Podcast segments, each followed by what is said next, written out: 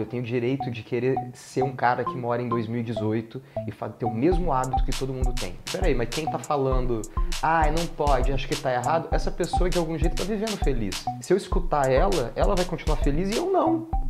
Tá errado. não faz o menor sentido. Diferente de sexualidade, caráter é educação.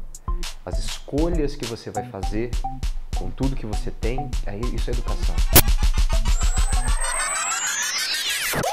Chega junto porque a gente vai continuar a conversa com o Hugo Bonemer, ator. Se você não viu a primeira parte da conversa, procura aqui no canal, foi bem bacana. E eu terminei, né, Hugo, te perguntando sobre um tabu que existe no meio artístico, né, com relação à sexualidade de muitos atores e muitas atrizes que optam por permanecer, por fazer com que essa, com que essa sexualidade, sua vida afetiva permaneça ali na esfera privada, uh, por receio muitas vezes de que a revelação sobre a sexualidade, no caso a homossexualidade, acaba trazendo prejuízos para a carreira. É, não é novidade para ninguém isso, né? Muita gente ouve falar, Ih, mas se fulano sair do armário, fulano vai perder o papel, não vai ser mais galã na novela, enfim. Esse foi um receio que passou ou que passa pela sua cabeça? É, eu fico pensando sobre isso. É, eu não posso colocar todos os atores que não tratam publicamente da, da sua afetividade na mesma caixa. Eu não posso dizer que todas as pessoas estão pensando, ah, eu tenho medo de perder papéis se eu falar da minha vida. É, mas eu tenho que considerar que isso possa acontecer e para mim foi uma das coisas que eu considerei durante algum tempo, da mesma forma que eu já considerei outros medos. Os medos são muitos. Eu já tive medo, por exemplo, de ah, vai parecer que eu estou querendo chamar atenção e isso é ruim. Ah, eu estou querendo dar um up na carreira, entendeu? Vai parecer que eu estou querendo chamar atenção para mim, como se eu estivesse querendo usar isso de alguma forma para me promover ou para causar um, para chamar atenção. É, ainda assim, não não tira a legitimidade de quem está simplesmente vivendo e falando abertamente da, da vida como todo mundo faz. O tempo todo. É, você postar alguma coisa. É muito curioso. Antes eu via um casal falando com outro casal na rede social e eu falava assim: essas pessoas acho que são um pouco idiotas porque elas podem só mandar um WhatsApp e, e, e falar: Oi, amor, eu te amo. Por que, que tem que postar na internet falando: Amor, eu te amo? O fato é que isso se tornou um hábito comum na sociedade de 2018 Sim. e ponto. E se isso é um hábito comum, caralho, eu tenho o direito de querer ser um cara que mora em 2018 e ter o mesmo hábito que todo mundo tem. Tem um comportamento com a cara de Eu 2018. quero ter um comportamento com a cara de 2018. Eu tenho esse direito, cara. É, se felicidade incomoda, felicidade ter ela, a cara que tiver, a forma que tiver, a cor que tiver, é sinal de que a sociedade está doente, não está doente quem está feliz. Né? É, só que aí a gente vai para um lugar. É muito ruim você só poder ser afetuoso é escondido. Nenhum relacionamento sobrevive a isso. E foi uma coisa que eu, uma das coisas que me levou também a tomar a decisão de não ser um. É pesada essa palavra, mas não ser um mentiroso, não ocultar, não mentir, é o fato de que eu comecei a perceber que eu teria, tive e teria muita dificuldade com os relacionamentos que eu tivesse. Ah, então eu não posso pegar na mão na rua? Poxa, eu não posso abraçar, eu não posso dar um beijo se eu estiver da porta da minha casa para fora? Então se eu estiver num jantar de família, eu não posso dar a mão? E aí quando você vai entendendo que quando você vai observando o comportamento de 2018 e percebendo que tá todo mundo feliz, mas você não tá, tem alguma coisa errada Sim. com a gente, né? Com quem tá, com quem tá assim. Coisa que eu comecei a perceber, peraí, mas quem tá falando, ah, não pode, acho que tá errado, essa pessoa de algum jeito tá vivendo feliz. Se eu escutar ela, ela vai continuar feliz e eu não. Tá errado. não faz o menor sentido. Então, as pessoas têm o direito de, de querer pensar o que quiserem. É, eu acho que as pessoas confundem, infelizmente, crime com opinião ainda. Não acho que a vida de uma pessoa tem que acabar quando ela comete um erro. Eu acho que muita gente vai errar ainda muito.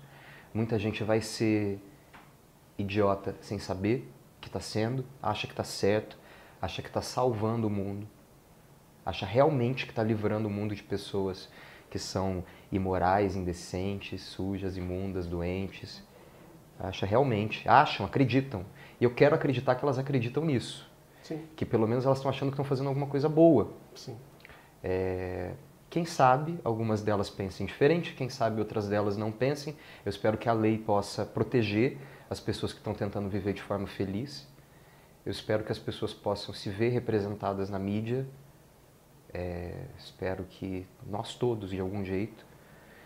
E eu espero que a gente viva de uma forma mais, mais tranquila em relação a isso. Espero que ano que vem, quando alguém fale alguma coisa como aconteceu comigo, que isso seja cada vez menos notícia, que isso seja mais uma coisa do tipo, aê, parabéns pro casal, e foda-se, entendeu? Porque é, entendeu? No final das contas. A rigor não muda a vida de ninguém, né?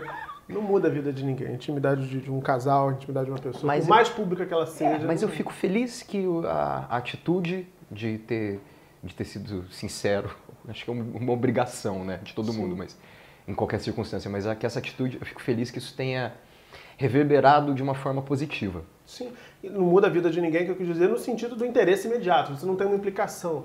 Mas isso, claro, pode inspirar outras pessoas, pode fazer outras pessoas que são preconceituosas a repensar, pô, mas aquele cara que eu gosto tanto, que eu via na televisão, que eu vi no teatro, aquele cara tá dizendo que ele gosta de outro cara, e aí, isso não muda nada. Ele não é menos talentoso, ele não vou gostar menos dele por isso. Mas é que muita gente ainda acredita, muita gente ainda acredita que sexualidade se constrói como se você pudesse ser moldado para gostar de uma coisa ou de outra. Sim.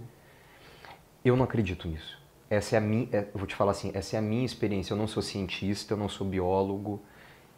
Tudo que eu pude pesquisar sobre o assunto para me conhecer e me entender me diz e me aponta que eu descobri a minha sexualidade, que em algum momento e foi muito cedo, eu entendi como eu seria feliz afetivamente e sexualmente.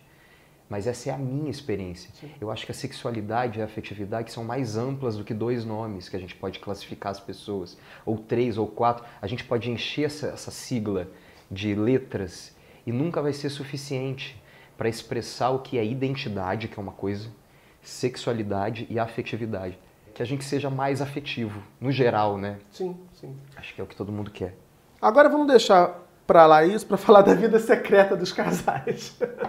A vida Não secreta... da vida pública, Não, agora não, da é, vida agora vamos pra secreta. vida secreta. Que onda foi essa? Você interpretava lá um cara que era, era meio malzinho, né? Cara, esse foi o meu único vilão que eu fiz na minha vida até hoje. Pois é. Quando eu fui chamado para fazer o marketing da Malhação, me venderam, a assessoria de imprensa da época da, do- da novela me vendeu como um vilão. Quando eu perguntei para a direção se ele era um vilão, falou: não, ele só é meio galinha. Eu falei: porra, vocês estão levantando uma bola que eu não vou conseguir cumprir, né? Ele não era um vilão.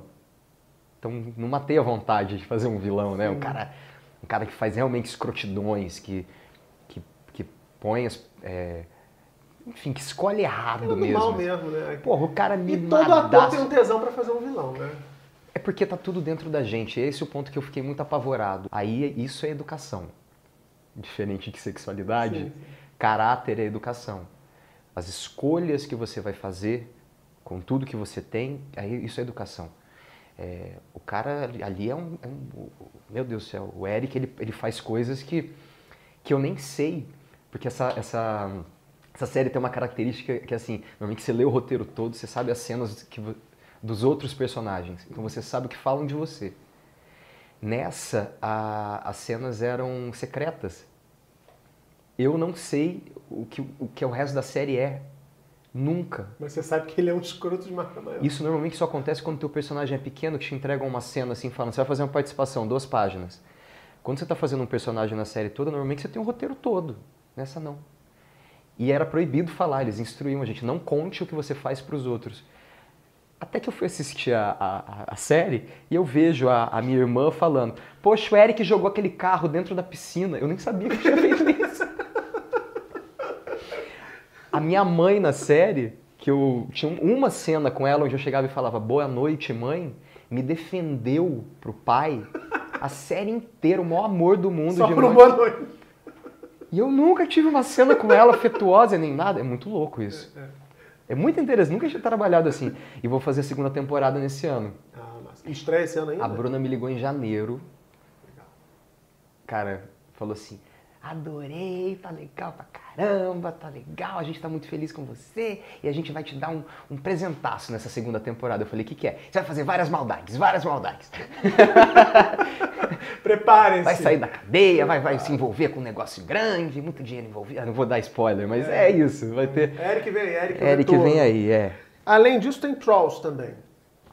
Trolls. Cara, Trolls, você fez ali uma voz, né? Eu faço a, eu faço a voz do Justin Timberlake. É, eu fiz uma audição com outros dois atores muito conhecidos, muito, muito conhecidos no, no Brasil, é, e com mais seguidores no Instagram. E é porque isso é um, isso é um que critério. ele tá fazendo, mas isso virou um critério. Pra... Pode É. falar, melhor você falar do Não, que eu. imagina, fala. Virou um critério para escolha de, de, de- de atores que vão integrar elenco de produções. É. né? Você olha assim, o produtor de elenco vai lá e olha, ih, não, mas esse aqui tem pouco seguidor no Instagram. Dane-se o talento e aí E eu, o cara. e eu vou te falar por que eu passei. Bom, eu fui chamado para o teste porque uma questão de, de perfil, basicamente perfil vocal. É, ou você ouve a voz da pessoa quando você é a pessoa que está lá selecionando e, e escolhe, enfim. E, e por eu fazer musical, né? Sim. E aí um, um dos atores não passou porque ele tem uma identidade vocal e artística muito voltada para a música e não ia não iria fazer a voz do Justin Timberlake em português, ele iria fazer a voz dele. Sim. E isso estava mais presente do que o fato de dublar um personagem. Ótima qualidade, incrível, mas ainda bem que ele fez isso, que daí ele foi descartado. e o outro personagem acabou que a voz não ficou nada parecida. Acho que ten- tentou ir por esse caminho, mas não ficou parecida, não tinha jeito. Pro critério do- dos avaliadores. Sim. E eles acharam que o meu timbre ficou muito parecido com a voz original é, do, do Justin cantando True Colors. Só que em português, né? Uhum. E, e aí eu fiz com a Julie. O cara dizer assim, olha, desculpa, minha voz é parecida com a do Justin Timberlake. Desculpa. Se eu conseguir fazer a minha voz ficar próxima da dele cantando uma música. Calma, calma. Não, as fãs vão ficar malucos. os Uma música. Uma, ué, já é um começo, a minha é nenhuma. Trolls teve um desdobramento lindo. Eu dublo a série até hoje. Eu tô indo dublar amanhã de manhã a série, inclusive. É uma série que já tá na terceira temporada no Netflix. Que, que é o desenho, virou um desenho 2D, com vários episódios. Cada temporada tem 14 episódios curtinhos, assim, é uma delícia. O filme virou um especial de Natal. E vai ter o segundo filme, eu acho que ano que vem. Legal. Filme mesmo pro cinema em, em 3D. Tem que preparar pra cantar, hein? Agora, pra gente chegar no finalzinho aqui, tem, tem muita coisa pra falar com o Google, tem que voltar aqui. Mas eu quero falar de duas coisas. Primeiro, porque você agora virou meu colega também, apresentador. É. No like. Como é que tá sendo essa viagem? A gente tem quanto tempo? Vou só fazer uma pergunta antes. Tem que ser rápido? O diretor me falou aqui que a gente já tá estourado. Mas a É? gente pode ter, ter uma É porque eu tenho uma história que eu, é eu nunca contei essa história e eu acho ela muito legal, aí você que sabe. Não. Vocês editam, tira, se for o caso. Não, mas não vamos tirar nada. Vamos, vamos deixar Tá. a história. Primeira mão, hein, senhoras e senhores. Ele nunca contou essa história. Então vamos lá. É, eu fui fazer o filme chamado Minha Fama de Mal antes. É porque uma coisa está relacionada à outra, que estreia esse ano, inclusive, em novembro, se eu não me sobre a vida do Erasmo Carlos. Lá eu faço um, um- Bom, eu fui fazer primeiro o teste para ser Roberto Carlos. Eu cheguei no teste é, de camiseta marrom, de camisa marrom, que ele não usa marrom, mas porque tinha a ver com o texto. E aí eu falei assim, ele antes usava marrom, inventei. Mas depois dessa experiência dessa cena, ele não usou mais porque ele achou que dava azar. Então é por isso você, que eu tô indo de Você marrom. descobriu ali na sua cabeça a origem desse... desse, desse... Claro que ninguém entendeu nada no teste, pensaram, burro veio de marrom, Cara louco é esse? não passei no teste. Foi uma merda o teste. Idiota, achou que tava arrasando, não arrasei. Passou algum tempo, me ligam falando assim, Hugo, sabe o que, que é? O ator que iria fazer o, o Roberto Carlos, que é o Gabi Leone, passou para fazer uma novela. E aí ele não vai mais poder fazer. E o diretor quer ver você. Você pode voltar aqui? Óbvio. Cheguei lá, Todo de azul. todo de azul. O próprio Avatar, o mulletzinho, a o franjinha. Blue Man Group. Aí conversei com o diretor, cantei a música, fiz o, o- o texto, é, tudo que ele pediu. Aí, é ele, o Luiz falava, é ele com certeza. Nossa, eu vou. Já... Oh, não, calma, não depende só de mim. Mas... Não é ele, mas é ele, é ele. Cara, eu saí de lá com um sorriso daqui a aqui. Aí eu falei pra ele, quero serrar meu dente Porque o Roberto Carlos tem um dente curtinho, aí a gente vou ficar bem parecido com ele. Eu tava disposto a serrar o meu Vocês dente. viajam, hein? Vocês viajam muito. Sim, conte.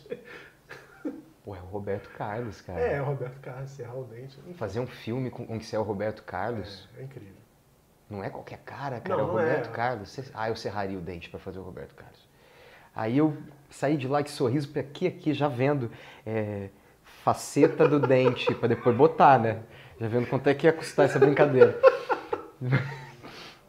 Aí, uma semana, alguns dias me ligam, então, sabe o que, que é? É que a novela foi adiada. Putz. Então o menino vai fazer mesmo, tá? Obrigado. Tchau. Que bom que não serrou o dente, né? Passa um tempo, me liga. Sabe o que que é? É que o diretor achou você um cara legal, você foi bem no teste, não sei o quê. Tem uma participação pequenininha pra você, mas que é legal. É um amigo do Erasmo. Que amigo? É um pôster. tipo esse aqui. Como que é isso? Você é um pôster. Você tá lá, você tá um pôster. Eu falei, ah, legal. Não, poxa, bacana. E aí eu faço o quê? Você fica lá. Aí, num dado momento, você vai sair e bater um papo com o Erasmo. Ah, tem, tem, tem, tem, não, Pô- tem o pôster se, se descola assim da. da- Tipo Harry Potter, Tipo que o Harry pôster Potter. se mexe. Tipo, o Erasmo passa e o pôster faz assim, né? É, exatamente. Só que nesse caso eu cantaria Splish Splash, que é a, a música do Bob Darin, que é esse pôster. Bob Darin é- é um cantor do- dos anos 50 que era um, um ídolo pro Erasmo. E num dado momento, o Erasmo, que compunha, é, só que deixa, via as músicas dele sendo apresentadas por outras pessoas, recebe esse auxílio do Bob Darin, que é um ponto de virada na história, onde ele fala assim: aprende pelo menos três acordes no violão, aprende a cantar direitinho, para você poder se apresentar com as suas músicas, cara. Para você também ser um performer, senão os outros vão ficar fazendo sucesso em cima das suas músicas. É, e aí essa é a minha função na, na É trama. um pôster que propiciou ao mundo conhecer o Tremendão, não é um pôster qualquer. Pô, Também. é, um, é um ponto de virada importante na Puta história, né? pôster. É, sim. Pô, fiquei super feliz. E aí fiz a, a cena, tal, não sei o quê. can- Cantei porque tinha a- o, o- Como é que Original, chama? o original, o. Ih, esqueci, no playback. playback. Playback de fundo. E umas semanas depois me ligam. Sabe o que, que é? Sabe o que, que é? Virou uma piada, cara. A gente descobriu que se a gente usar a versão original da música, vai ser muito caro. Mas se a gente, a gente descobriu que você canta, a gente queria gravar com você. Pode ser? Pode. Cara, eu fui lá, eu vou resumir muito a história, porque ela é mais comprida, com detalhes do que isso. Mas eles. é, Tem uma parte engraçada, mas não vou contar. Ele. ele eu fui. É porque a história fica um pouco. um pouco é, Foda-se. Eu, tava, eu fui lá pra gravar duas diárias. Uma que era, que era essa do pôster e a outra conversa com o Erasmo, que é o Shai, o Shai Suede. sim. Só que eu nunca gravava. Então eu gravei a segunda diária, eu gravei a terceira diária, eu gravei a quarta. Quando eu cheguei na sexta diária, que eu fiquei lá o dia inteiro, pronto pra entrar em cena pra gravar e não fizeram a cena, aí vieram me perguntar se eu podia voltar num outro dia pra gravar, mas eles não, não falaram assim, a gente não quer mais pagar pra você vir pra cá não fazer nada. Eu falei, nada não. Eu tava aqui com o texto decorado, tava trabalhando direitinho, papapá, papapá. Vamos fazer o seguinte, eu convido você eu falei pro produtor, eu convido você para fazer. Eu faço uma abóbora recheada com frango, que é uma delícia. Eu posso te convidar para fazer isso de graça. Eu te ofereço. Mas isso que você está me pedindo é a única coisa que eu sei cobrar para fazer. Vamos combinar o seguinte: você me paga uma sétima diária, eu venho e a gente faz a minha cena. Ele topou. Eu falei: esse cara nunca mais vai falar comigo na vida dele. O cara me chamou para cantar uma música, essa, e depois uma outra música que é o Rock Around the Clock, que virou trilha do filme. Que massa. Tudo para economizar com os direitos, não sei o quê, e para mim eu me dei bem porque eu gravei. Um- alguns meses depois se passam, o mesmo cara me chama e fala assim: tem um projeto de um canal de televisão. Você acredita? Caramba. Às vezes a gente acha que a gente vai fazer uma merda, Não. mas você se você ter postura com leveza, com tranquilidade, mas dizer, poxa, isso é importante para mim, eu quero para mim eu vou ficar feliz se for dessa forma. Poxa, é o meu trabalho, eu preciso ser remunerado por ele. Se a gente faz um acordo aqui, Hugo, vem cá, a gente não, não vou te pagar nada, não sei o quê. Isso é um acordo. Sim. Agora, a partir do momento que não é esse o acordo, não é esse o acordo. Sim. O cara me convidou para ser apresentador do Like, que é o canal 530 da NET, que é um canal de curadoria de cinema e séries. Então tá uma delícia, cara. Eu recebo os roteiros feitos pelo Tadeu, pelo Silvio. Os caras são, são experts em, em, em cinema, entendem muito do assunto. Eu, eu sou apresentador ali, isso não quer dizer que eu sou o grande cinéfilo, mas o fato de eu ter que fazer os programas sobre determinados assuntos, da mesma forma que você foi lá, olhou, poxa, o Hugo tá 10 anos que não sei o que, que ele É. fez a, a peça, eu tenho que fazer isso com os filmes que eu vou apresentar. Claro, claro. Então eu tô descobrindo, cara, coisas lindas assim de série, de filme, tô vendo coisas lindas, é, descobrindo que tem muita coisa legal no Now que eu não sabia também, porque muito do que a gente fala é conteúdo do Now, que a gente Uhum. consegue esse material, do canal curta, então, meu Deus do céu, os filmes assim históricos que você só encontrava em naquelas videolocadoras específicas tem no canal curta. E e aí é isso, entrevistando uma galera legal, cara. Virei entrevistador agora. Pois é, por isso que eu falei, assim, tudo começou quando eu falei, quer dizer que você virou colega, né? E é isso. Porra, eu Agora- fui entrevistar o Estorário, meu irmão. Eu vi, eu vi no Instagram. O cara ganhou três Oscars. Eu nunca pensei que eu fosse conhecer alguém que ganhou um. o cara ganhou três. É, já saiu lucrando. O é, é um cinematógrafo, é um cara que é um fotógrafo de cinema. A função dele é escolher planos, escolher ângulos de filmagem e iluminar todo o ambiente, principalmente iluminar. O cara fez, por exemplo, recentemente Roda Gigante, que é esse filme do Justin Timberlake com a Kate Winslet. E ele pinta as imagens, assim. Você vê a tela do cinema ser pintada e é tudo com luz. O cara é um gênio. Um Veinho, Tá frente senhorzinho. dessa pessoa sempre é. Uma experiência sempre, sempre engrandece. Não sei se você concorda. A entrevista, muito da entrevista depende não de quem vai perguntar, mas acho de quem vai responder, de quem está afim de responder. Como você Ah. teve aqui hoje. Obrigado, cara. Querido, muito obrigado. Adorei. Adorei as histórias e vou te convidar já para voltar quando tiver novidade, quando Tá fechado. tiver novos projetos, porque não falta assunto aqui. sempre. Se você também tiver curtido, deixa teu like aqui embaixo, se inscreve no canal e acompanha lá o Hugo também no 530 da NET no like. Beleza? Semana que vem, você já sabe, terça e quinta, sete da noite, tem mais Chega Junto. Beijão e até a próxima. you